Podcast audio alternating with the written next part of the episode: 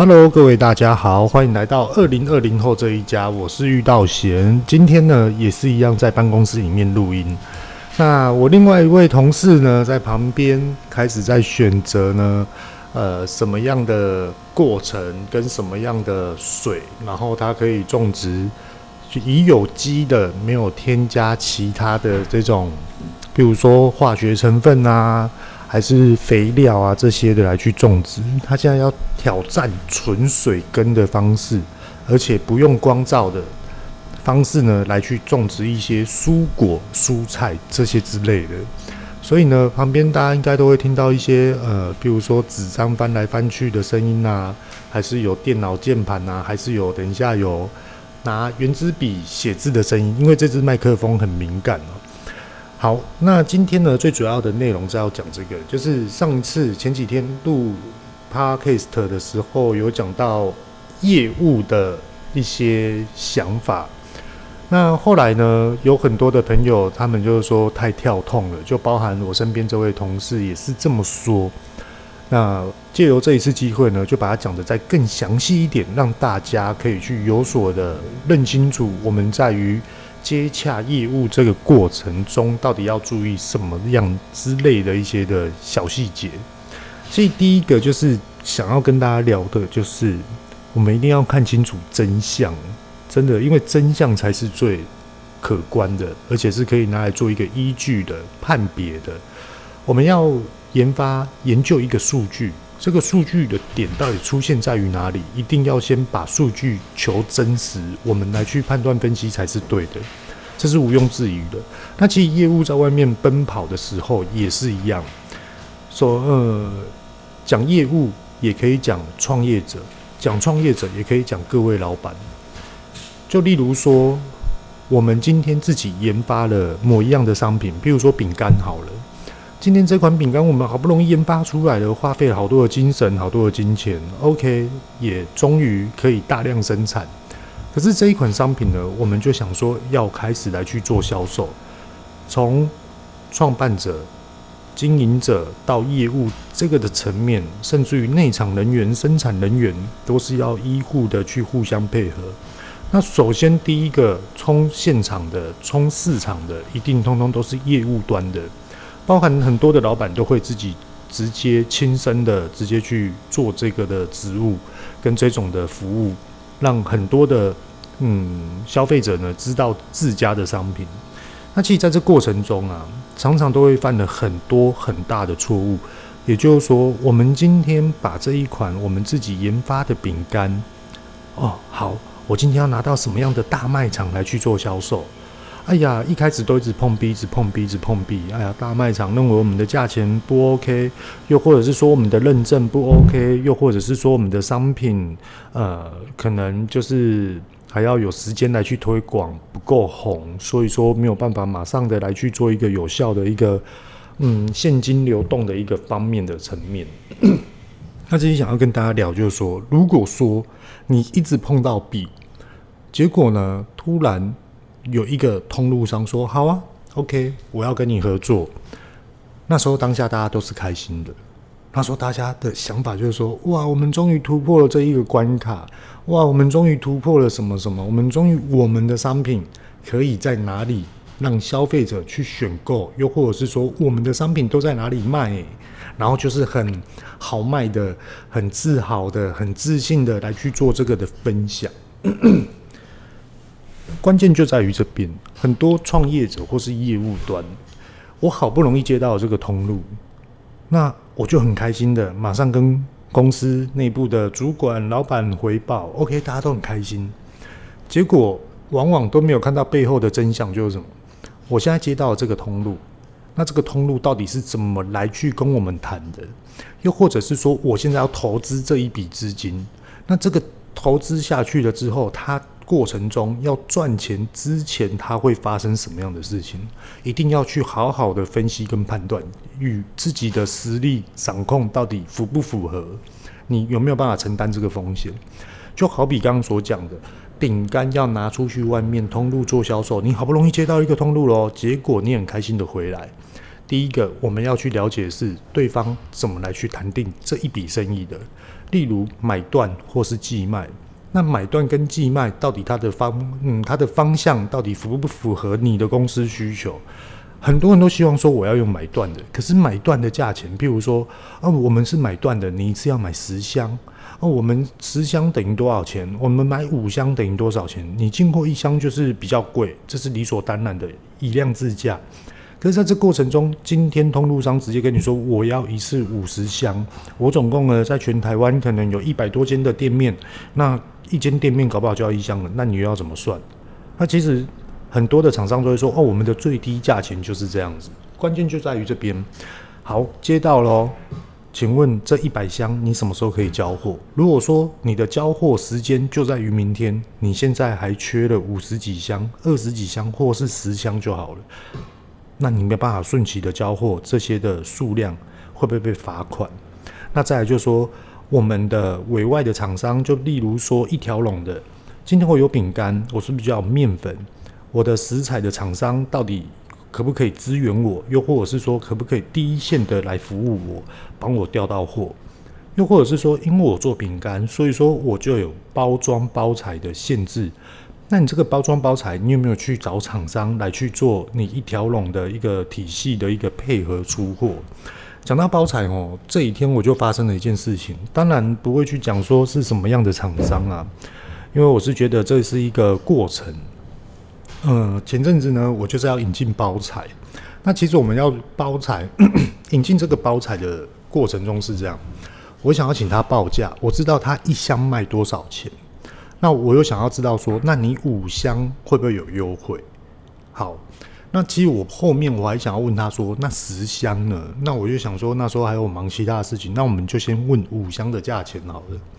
一箱里面有九百八十个的包材包装式样，一个量体哦。那我们也可以知道说，我们赚一千好了，五箱就五千个，啊，五千个很快就用完了。那现在重点就是说。我在跟这厂商做接洽的时候，我们都是用 Line。那后来他就是已读都没有回，那我想说可能他还忙，好，那我明天再跟你联系。结果后来呢，我又传讯息给他，他也都没有回，就这样子来来回回一个礼拜喽。那我又想说，好，已经拖一个礼拜了，而我东西我也要马上要有，因为我也要及时的报价给我的厂商通路。结果后来。好不容易跟对方通上了电话，对方他跟我说，所以你今天打电话来问这一通，就是要问一箱跟五箱的价钱吗？他这样跟我讲，我跟他说，当然了，我还要问十箱跟二十箱的价钱。他说我们五箱就是这样，最底价就是这样。我说嗯好，那这样子我大概知道。想想要先跟大家分享一下哦，我的判断是这样子。一箱跟五箱的价钱有落差，如果一箱跟十箱的价钱没有落差的话，我就大概可以知道说，你只是一个中盘商，你不是一个制造商，你不是一个生产商。那我现在的量体是需要有生产商来去为我服务，所以第一个我已经知道你的在职场上面的角色动脉到底是什么了。那第二个呢，也就是说，我马上请我们其他的团队员工马上再去找有没有适合我们的厂商。因为我们自己的公司本身就有申请 ISO 两万二，所以说很多的一 ISO 两万二的合作厂商、委外厂商，我们都要自己内部评分。那当然啦、啊，对于公司最有利的一个的方式呢，来去找一个合作配合的一个厂商来去共同的发展。那我们就找到了一个生产者，一个厂商吼。那那时候我也是马上就跟他接洽，那他说他可以。哦，比如说我们要什么样的款式，我们要什么样的颜色，我们要什么样的等等等等等，他都可以符合我们的要求。那当然啦、我也是很大拉跟对方说，我们希望的价钱有没有办法到于这边？那这个有办法的话，那请问一下，你这样子的合作条件面，你会不会有压力？如果说有压力的话，我们都可以再详谈。因为最主要就是我们双方要有一个健康的一个合作，才可以有卖于这个的市场铺陈，这是非常非常重要的哦。那对方呢，他也是一个主任哦，那他也是说可以啊，可以啊，对啊，然后这些等等之类的，那我就不多讲这些呃后续的一些赘语了。我把话题拉回来，后来呢，这个厂商我们有另外一个小姐，就跟我原本接洽这厂商哦，就跟你讲，就说小姐已经拖两个礼拜了，你们都还没有出货，我们拿的价钱到底是多少？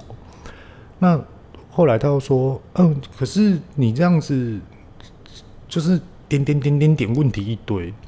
后来我们的公司小姐回他说，之前你们公司里面有一个服务小姐就服务得很好，我们今天根本不是要跟你杀价钱，我们要的是。未来我们的定案，我们的售价到底是多少？我们要结算成本，我们未来才可以为通路商来去呈报我们的售价端。当然啦，我们的我们符合我们的获利，通我们的通路商他愿意跟我们合作，代表也是对你这包商也是一条龙体系的一起成长。最主要是这样。可是那个小姐她听不太懂，就后来，呃。我们的小姐就直接表明身份，说我们接下来通路在于哪里，或跟着哪里，还有哪里这三个点。就对方听到了，就说啊，小姐不好意思哈，那个我马上优先跟你服务哈，然后怎么样等等，就很客气，马上报价。然后呢，因为他真的拖太久了啊，我也私底下已经去跟另外一个厂商讲说，我现在要把这个的包材直接转交给你，然后我希望你可以对我们。就是开出的要求哦，看可不可以来去符合我们这样。那、啊、可是我真的很讨厌，就是你知道我们通路做哪里之后，你反而用另外一种态度来去讲。我觉得这个是我很讨厌这样。为什么你知道吗？今天因为我们有接到这条通路，所以说你这样对待我们。那如果说其他的人没有接到这条通路，你不就欺负人家欺负到死，踩踩到底，是不是这样？所以说我觉得不符合，我觉得。很不喜欢这种感觉，真的很不喜欢。那再另外一个啊，就是讲到业务端，其实业务就是这样。我们今天接到一个通路，很开心。哎、我们的包材有了，我们的食材有了，我们制程可以了，我们都很开心。然后哇，时间到了交货，哇，时间到了怎么样？对，然后就会开始幻想美好的梦想。哇，我这样子一年可以赚多少钱呢？哇，这样公司一年可以赚多少钱？我可以分红多少钱呢？甚至有些员工会想说：哇，我今年就可以领更多的年终了。很多人就会开始幻想，甚至于三节领金，然后我领到了，我可以带家人去哪里？可真实真的是这样吗？我们其实我，我自己觉得啦，它不够真实，这样的环节是不真实的，因为就是因为很多人都抱着幻想之后。忘记了自己的本身本质在做什么样的事情，而且到底要怎么样的去分析，很多人都忘了这个点。我们今天把商品呢，哦，上架到在于通路业务，就要去看这个商品在这个通路上面所销售的状况健不健康，跟一天的平均销售量在于哪里，甚至于一天拉出来了之后，你要算整个月、整个季、整个年。诶，春夏秋冬，或是过年过节哪个时段你卖的最好，或是卖的最不好，数据都要开始出来，而这个时候才是真正的挑战。为什么呢？因为数据一出来，你就知道说你的平均水准到于哪里。那很多啊，我觉得很多成功的大老板就是这样，平均的水准到于哪里，不等于这就是我们该有的目标方向。甚至于他们会想说，不行，这样子不对，我们要更懂得去分析，到底我们的商品为什么不可以突破这个数字？他不是在追绩效哦，他是在追说，到底怎么样可以让市场接受这一样商品？很多很多创业者、老板们、业务们都忽略这件事情。我们今天有了商品，我们导入了这个市场，并不代表说我们导入了市场之后，我们就大赚钱。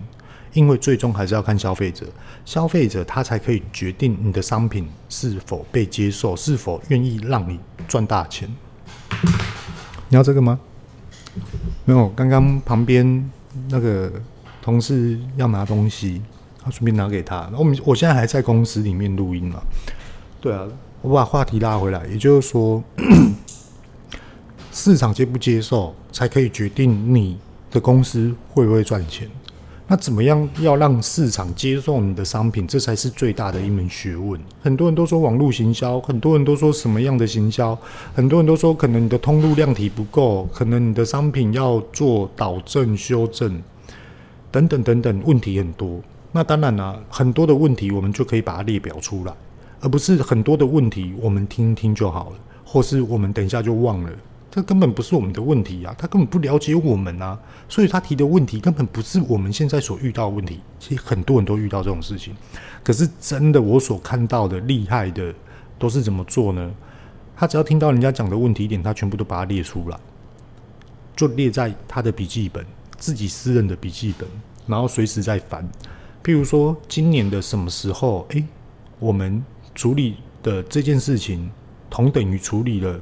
以前我朋友跟我讲过的，我们的问题点在哪里？所以说他就可以慢慢的化掉，甚至于一半一半的慢慢化。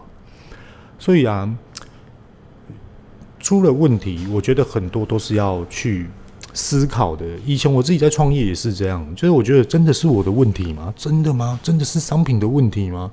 是消费者消费者不懂吗？还是消费者他认为说这个食材还不够好？我已经用很好了。那。后来呢，最终的答案结果论就是，因为这个食材真的是很好，可是它为了好，单价来的特别高，所以说这个单价不是一般消费者可以接受的，所以说面临的就是你的销售量，这就是答案。那一样的，今天的状况就是要讲这个，你的商品到底要怎么样好卖，这才是最重要、最重要的一个问题。所以做业务千万不要因为一时的哦，我好开心哦，我已经跟哪一个老板约好了，我要去哪里跟人家接洽，又或者是说哇，我今天跟他接洽了之后，我有收获，我回来很开心，至少我有进度可以跟公司报告。我跟大家讲，如果身为业务的你啊，你认为说至少我有进度可以跟公司报告，这样子你就大错特错，真的，而且你会在这间公司活不久。尤其是真的要突飞猛进的公司的话，因为其实并不是在讨论说拿结果论跟目标值来去做这个穿插点，其实并不是。其实公司最主要不是要你的进度，是要你的失败跟你的斟酌点。你现在目前遇到问题到底是什么？把这个问题带回来公司，大家一起讨论。可是，在讨论的过程中啊，很多人就会感觉说：“哦，老板在骂我，哦，老板在念我。”对，没有错，因为就是因为讨论，所以说大家都很严厉。可是那个不是指责，很多事情我们大家都要知道，在一个会议上面，我认真的讲这件事情；在 Podcast 上面，我认真的讲这件事情，跟我随便乱讲、开心的讲、不正经的讲，大家喜欢哪一种？可是怎么讲？都没有发脾气，这么讲都不是在责怪他，责怪他人。那大家就可以有所得知。所以说，很多很厉害的业务经理啊，业务高阶主管啊，他们为什么做事会这么稳？其实第一个就是情绪跟控管自己的思绪，还有他们永远都知道事情的目标方向在于哪里。事情的目标方向是真的很重要的。那寻找。事情的目标方向，真的就要去追溯于一些公司历史的资料，来去追查。嗯，哦，原来某年某月某日哦发生了这件事情，哦，可能还没有完成。那如果现在完成会怎么样？哦，原来以前公司有发生这种的缺失，那现在还没有改进。那改进了之后，会带给公司什么样的成长？这些等等之类的，很快很快就会分析出来，甚至于也有很多主管，他们都自愿加班。你知道吗？我我自己自愿加班，有时候都会到七点多啊。那也我也有另外一个同事也是在讲说，哦，你真的好辛苦，你真的好累，我舍不得你这样每天加班。可是啊，你知道吗？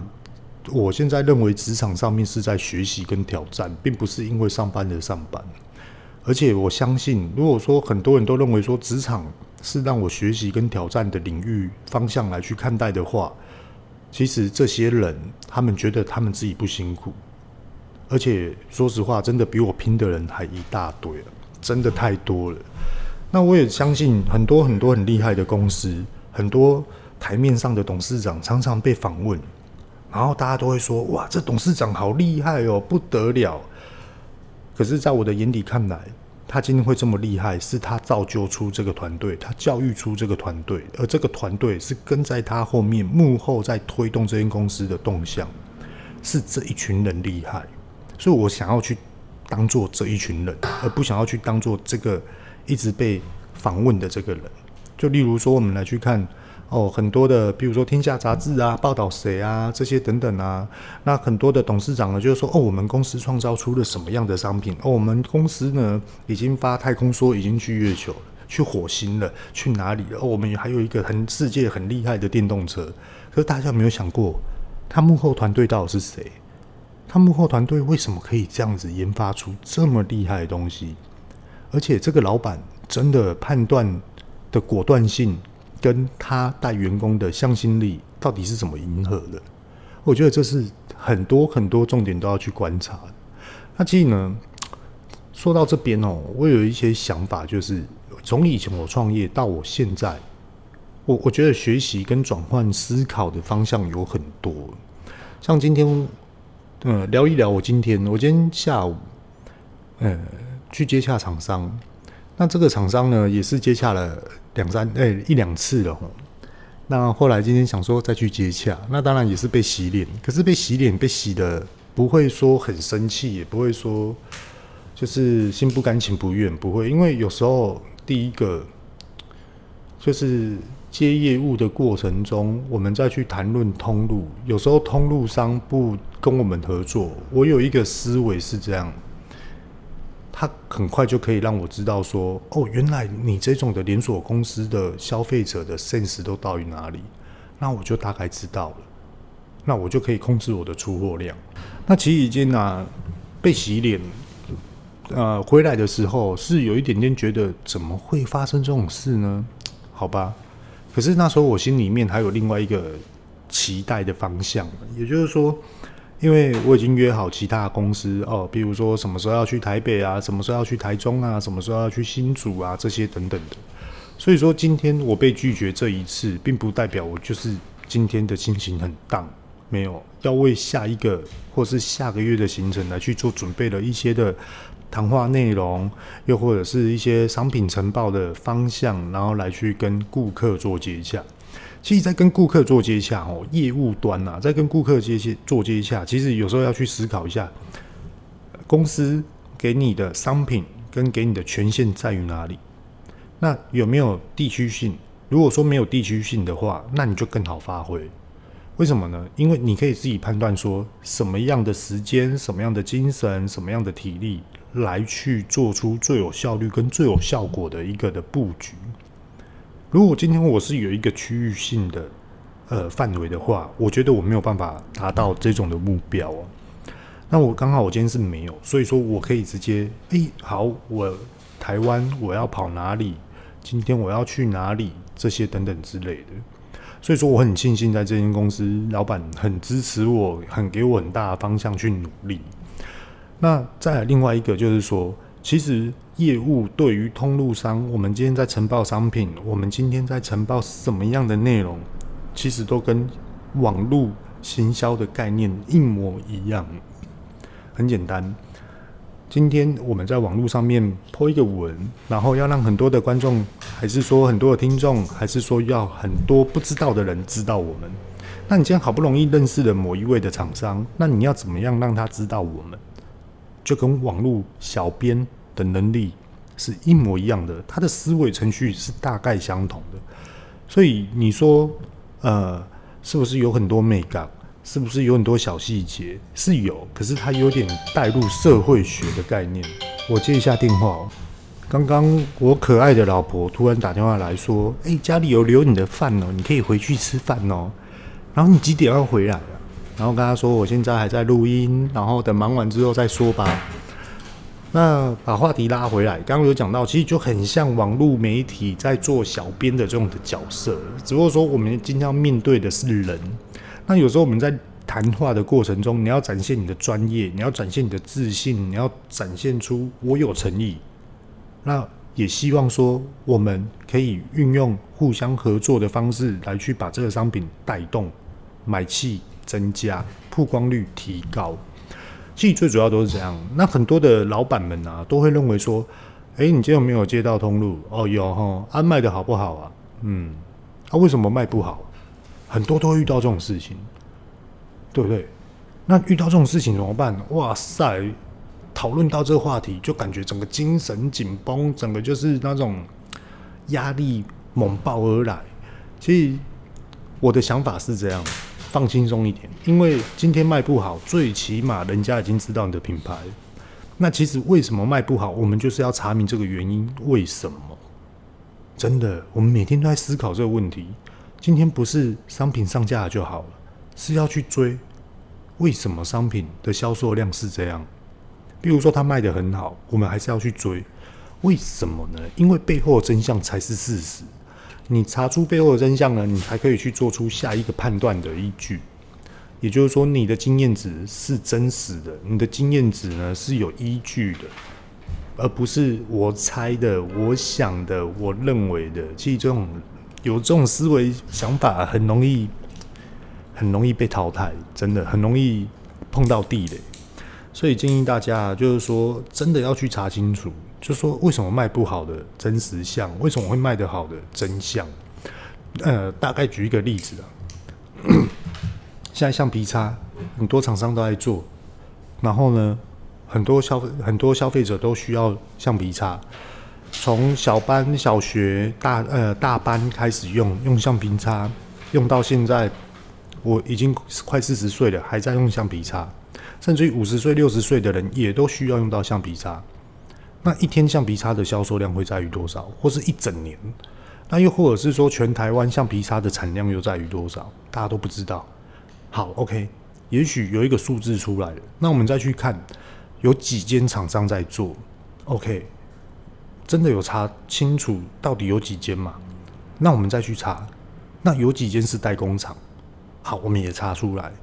可能一开始查呢五十间，后来一查变一百间，一百家一一百间查出来了之后呢，哇，代工厂这么多哦，然后可能有到达了三百多间了，累计到三百多间了。